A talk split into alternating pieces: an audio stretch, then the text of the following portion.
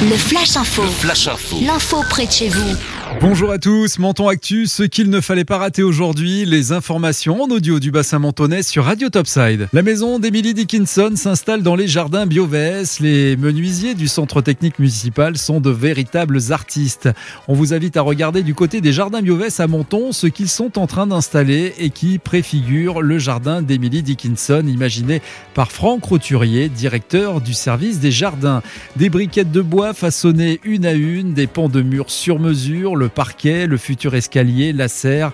On en a évidemment déjà trop dit. On vous invite à découvrir tout cela sur cette installation dans les jardins Biovès que les visiteurs pourront découvrir dès la mi-avril durant toute la belle saison.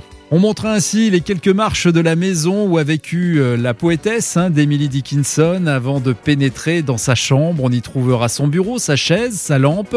Après un temps de déambulation, la visite se poursuivra dans les jardins où l'on croisera les espèces chères d'Emily Dickinson, les témoignages de son univers quotidien et plein d'autres surprises encore à découvrir. Un rendez-vous donc à ne pas rater dès la mi-avril et durant toute la saison à Menton dans les jardins Biovès. Cette année encore, le service Parc et Jardin a invité les écoliers mentonnais à créer leur mini-jardin sur le thème porté par le troisième festival des jardins de la Côte d'Azur, à savoir les jardins d'artistes. Nouveauté, le centre périscolaire et les centres de loisirs ont eux aussi mis la main à la terre, comme tous les enfants de la fondation Alphand Barrican. Alors que le festival des jardins a été reporté à une date ultérieure, les mini-jardins quant à eux sont en cours d'installation dans les jardins Biovès.